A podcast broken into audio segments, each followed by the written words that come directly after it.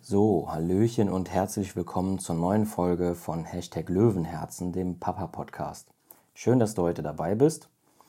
In der letzten Folge hatten wir das Thema Mindset äh, besprochen, so was ich davon halte und was, wie ich davon denke, was positive Energie mit einem Menschen macht.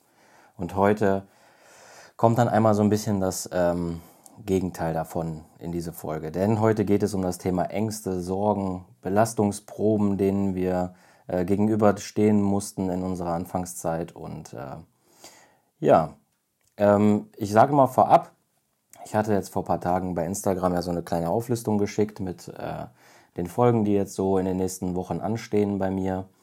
Ähm, da habe ich auch schon ein paar Fragen zu den einzelnen Themen bekommen.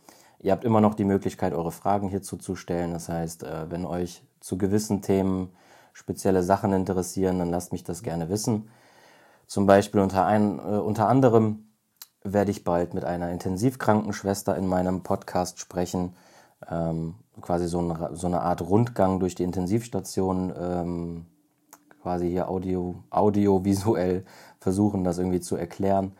Ähm, es gibt ja verschiedene Apparaturen und so weiter. Das werde ich zum Beispiel mit einer Kinderkrankenschwester besprechen. Das heißt, wenn du irgendwelche speziellen Fragen hast oder Begriffe irgendwo mal gehört hast, die du aber nicht verstehst, schreib mir das gerne auf Insta und dann kann ich die gerne in, in, in dieser Folge, die dann auf uns zukommt, quasi äh, ja, beantworten und aufarbeiten. Ich fange einfach mal an. Also, wie gesagt, heute geht es um das Thema Ängste und Sorgen. Davon hatten wir tatsächlich einige in der Vergangenheit, nicht nur äh, während der Frühgeburt, sondern auch tatsächlich in unserer ICSI-Zeit.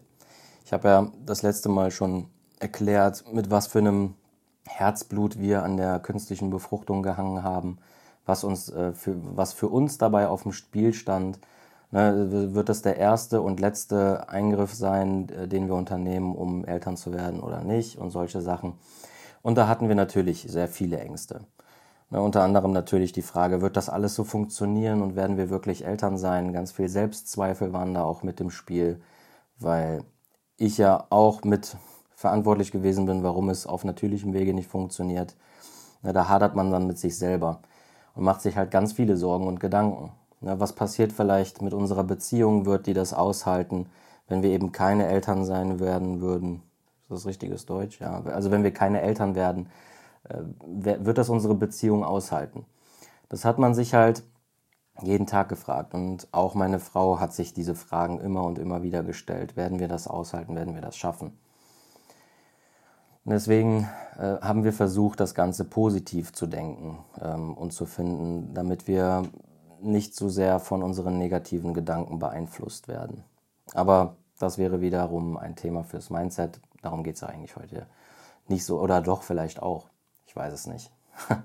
ähm, genau, also natürlich waren da ganz viele Sorgen und ich habe mich natürlich auch gefragt, weil der Arzt äh, damals auch meinte, als er mir das, die Spermien dann abgenommen hatte, dass da 0% normale Spermien dabei sind. Da sind viele dabei, die zum Beispiel zwei Schwänze oder zwei Köpfe haben. Und dann stellt man sich dann halt auch so die Frage, okay, wenn die alle nicht so normal sind, die ich produziere, hat das dann irgendwelche Auswirkungen aufs Kind, wenn das nicht das perfekte Sperma ist und sowas? Normalerweise sind das Fragen, die du ähm, während einer natürlichen Befruchtung ja gar nicht stellst, weil du nicht weißt, äh, wie sieht es äh, da unten bei dir aus oder ähm, du, du kennst das Aussehen deiner Spermien oder deiner Eizellen nicht. Deswegen sind das Sorgen, die du wahrscheinlich nur dann haben kannst, wenn du dich wirklich irgendwo mal getestet hast und einfach weißt, so schwarz auf weiß, was überhaupt vielleicht nicht stimmt ja, man hat sich da halt Gedanken gemacht, werden die Kinder vielleicht beeinträchtigt werden oder gibt es da irgendwelche Dinge, die die vielleicht dann schlechter können. Ne? Das zieht sich tatsächlich noch bis heute. Natürlich auch teilweise auch durch unsere Frühchengeburt, die wir gehabt haben.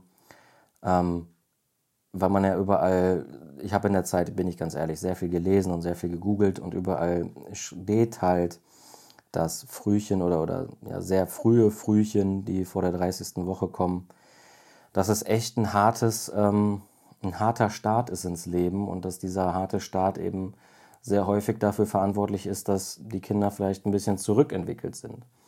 Wir wissen das alles heute nicht, wie das vielleicht in ein paar Jahren ist. Wir wissen nicht, ob äh, die Mädels irgendwann die äh, Lücken quasi aufholen, die die Frühchengeburt mit sich getragen hat. Die sind ja heutzutage, wenn ich ein gleichaltriges Kind sehe, ist es zum Beispiel sehr viel größer und sehr viel kräftiger. Und wenn ich dann meine zwei Würmchen daneben sehe, dann denke ich immer, die sind gerade erst frisch auf die Welt gekommen.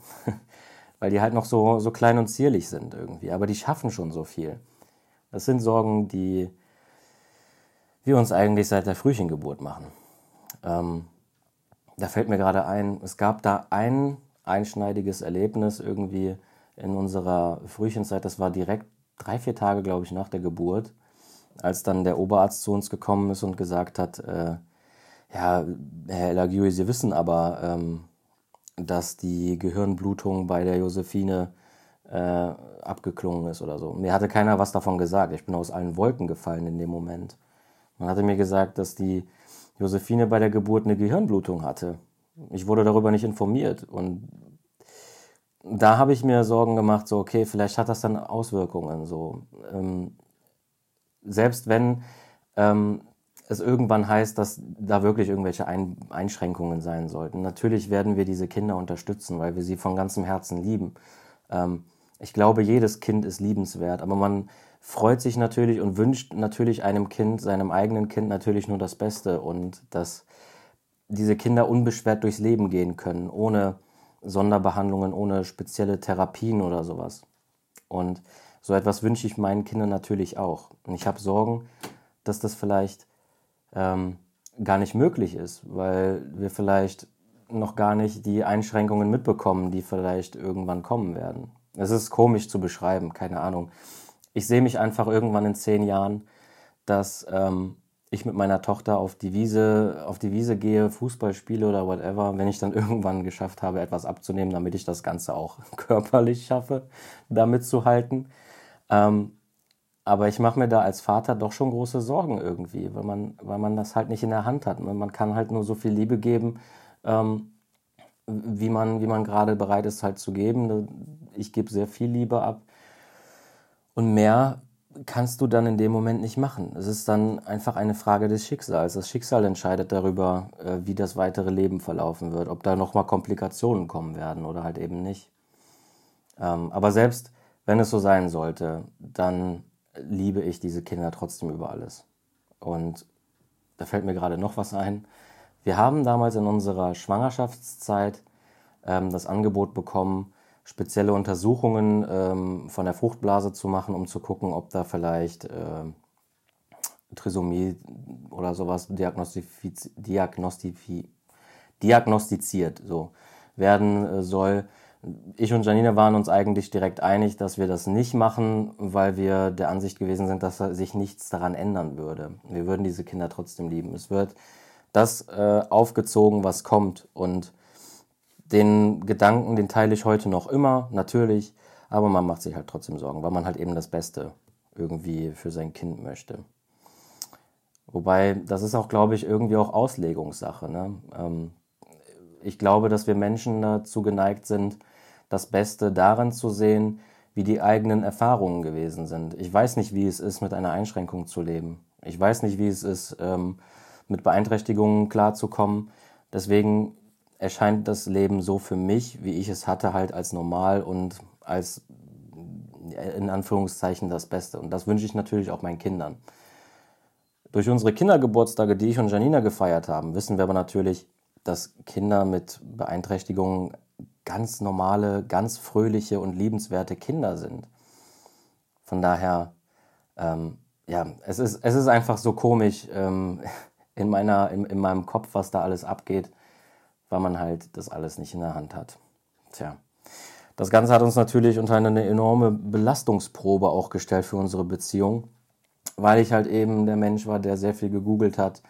Ihr könnt euch das so vorstellen, wenn ich einen Schnupfen habe und die Symptome google, dann äh, wird dir ja eh immer angezeigt, dass du nur noch ein Jahr zu leben hast oder so. Und damit gehe ich dann halt auch der Janina ein bisschen auf den, auf den Keks. Und äh, ja, ich glaube, dass ich da, glaube ich, oft eine große Belastungsprobe auch irgendwie bin. Eine große Belastung, so. Ja, es ist ein Thema für sich.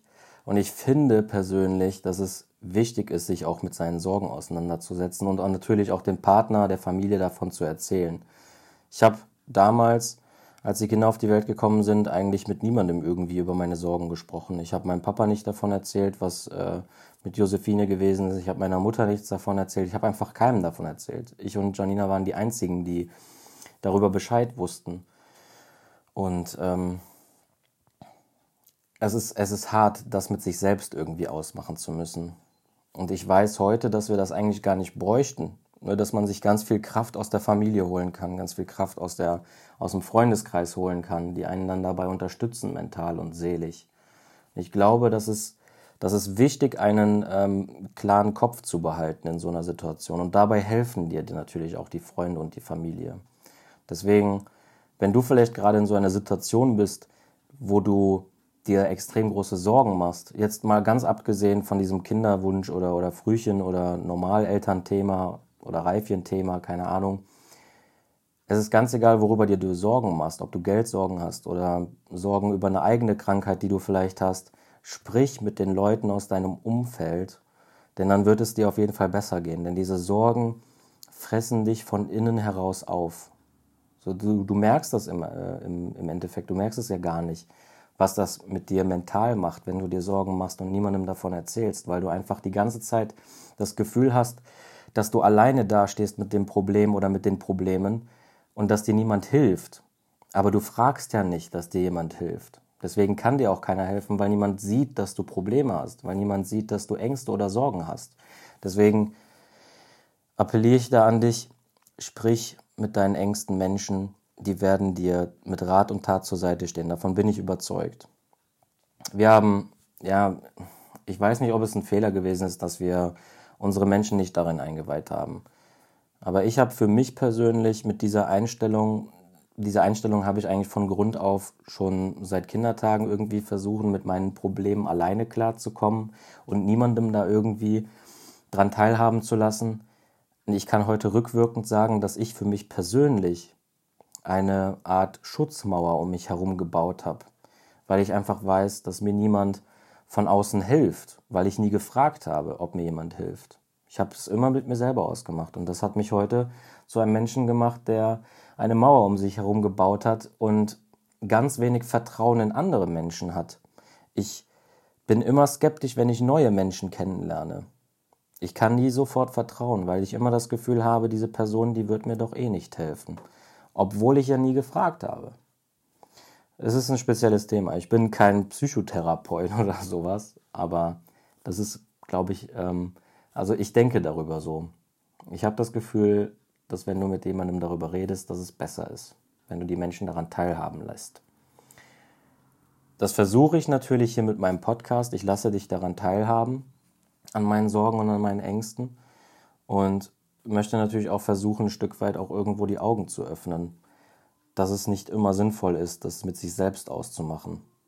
Das ist natürlich eine tolle Eigenschaft, so dass du der, der einsame Wolf bist, der alleine durchs Leben gehen kann, ohne, ähm, ohne fremde Hilfe und dass du trotzdem überlebst. So, dass natürlich äh, ist das nicht unbedingt eine schlechte Eigenschaft, aber sozial kompetent ist diese Eigenschaft halt nun mal auch nicht.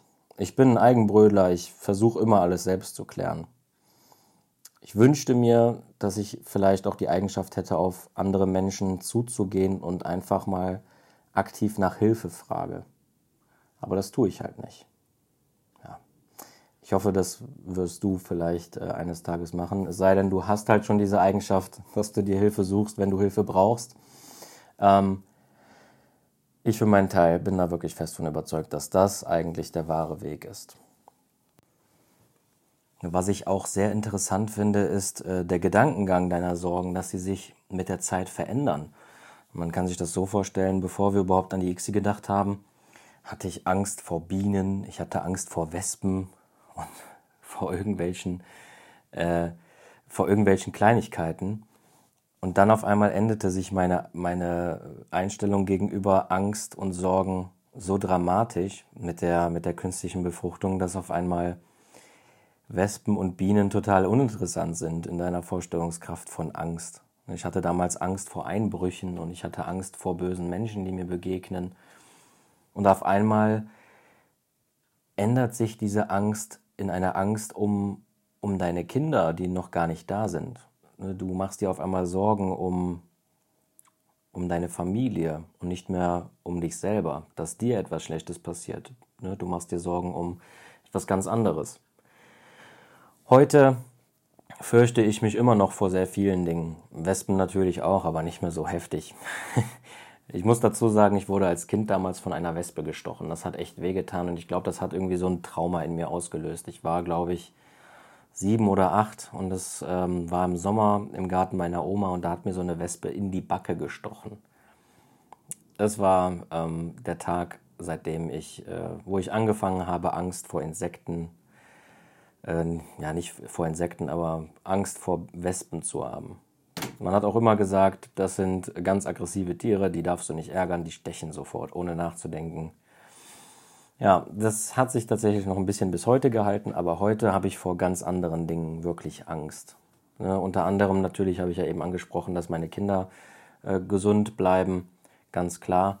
Aber heute hat sich meine persönliche Ebene zur Angst extrem verändert. Man muss dazu sagen, ich und Janina, wir stehen ja ein wenig in der Öffentlichkeit, uns folgen sehr viele Menschen. Es gibt sehr viele Menschen, die neidisch und missgünstig sind uns gegenüber.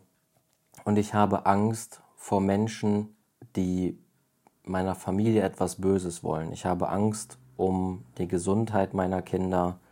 Ich habe Angst dass irgendwer kommt, um uns irgendwas anzutun. Das sind meine Ängste, mit denen ich tagtäglich äh, zu tun habe. Es gibt genügend Menschen ähm, auf dieser Welt, die böse genug sind, solche grauenvolle Sachen zu machen. Und ich habe einfach Angst, dass auch wir irgendwann Opfer von sowas werden. Ja. Ich merke gerade, dass ähm, ja, die Folge so langsam dem Ende äh, zuneigt, dass sich die Folge so langsam dem Ende, Ende zuneigt. Ich hoffe, ähm, ich konnte dich in den paar Minuten ein wenig darüber abholen, dass es ähm, in Ordnung ist, über deine Sorgen und deine Ängste zu sprechen. Ähm, ganz klar natürlich mit deinen Vertrauten und Angehörigen, damit die dir am Ende mit Rat und Tat zur Seite stehen können. Ich glaube, das ist wirklich das Geheimnis um glücklich zu sein. Wenn du genug Energie, beziehungsweise wenn du genug positive Energie hast, die du für dich alleine nutzen kannst und andere damit ansteckst. Und natürlich der zweite Aspekt, wenn du negative Gedanken hast, dass du diese negativen Gedanken mit deinen Mitmenschen teilst, die dir dann vielleicht helfen, auf positive Gedanken zu kommen. Ich glaube, das ist das Geheimnis von Glück wenn du die Möglichkeit hast, diese negativen Gedanken, diese negativen Ängste und Sorgen, wenn du es schaffst, die ja nicht auszublenden, aber zu bekämpfen, indem du dagegen wirkst und deine Mitmenschen mit involvierst, die dir helfen, da rauszukommen. Ja, ich hoffe, dir hat die Folge heute gefallen. Wir sehen uns in der nächsten Folge. In der nächsten Folge wird es äh, nochmal sehr spannend, denn da erzähle ich nochmal über meine eigenen Erfahrungen ähm, über den Krankenhausaufenthalt. Ne? Vor drei Wochen habe ich ja ein wenig über die Diagnose und die Einlieferung mit ähm, drohender Frühgeburt ins Krankenhaus, habe ich da ein bisschen drüber erzählt. Und in der nächsten Woche gibt es quasi den Teil 2 davon. Ähm, darum, da geht es dann quasi um den Aufenthalt im Krankenhaus. Wie war das für mich? Wie war das für Janina? Was ist in der Zeit alles passiert? Und äh, das Ganze erzähle ich dann wahrscheinlich wirklich bis Tag X, also wirklich bis zur Geburt. Und ähm, ich denke, dann wird die Folge wahrscheinlich auch wieder zu lang sein, sodass ich da noch einen Teil 3 mache. Was war nach der Geburt? Wie war es nach der äh, Geburt auf der äh, Intensivstation? Und ähm, wie war die Zeit für uns hier zu Hause, wenn wir gependelt sind und so weiter? Das kommt dann quasi in Teil 3. Nächste Woche kommt erstmal Teil 2 und ich bin sehr gespannt. Die letzte, ja, der Teil 1 war ja für mich sehr emotional. Ich bin gespannt, ob das jetzt äh, wieder so der Fall sein wird, weil ich mich wirklich versuche, immer an jede kleinste Kleinigkeit zurückzuerinnern, um euch quasi dabei mitzunehmen, auch bildlich irgendwie, dass ihr euch vorstellen könnt, äh, wie diese Situationen für mich äh, ausgesehen haben, wie ich sie erlebt habe. Ich bin sehr gespannt. ja, wenn du Fragen haben solltest zum Podcast oder zu einzelnen Folgen, wenn du Fragen hast, die die auf der Seele brennen, die ich vielleicht in einem der nächsten Folgen bearbeiten kann, dann schreib mir doch gerne eine Instagram-Nachricht. Ich bin da zu finden unter christian.l.argiui und ähm, ich denke, wenn du in dem Suchfenster einfach nur Christian L eingibst, dann würdest du mich wahrscheinlich auch schon finden. Gibt ja nicht viele Menschen, die so heißen. Ähm, und ja, genau. Ich wünsche dir jetzt erstmal einen schönen äh, Sonntag bzw. ein schönes Restwochenende.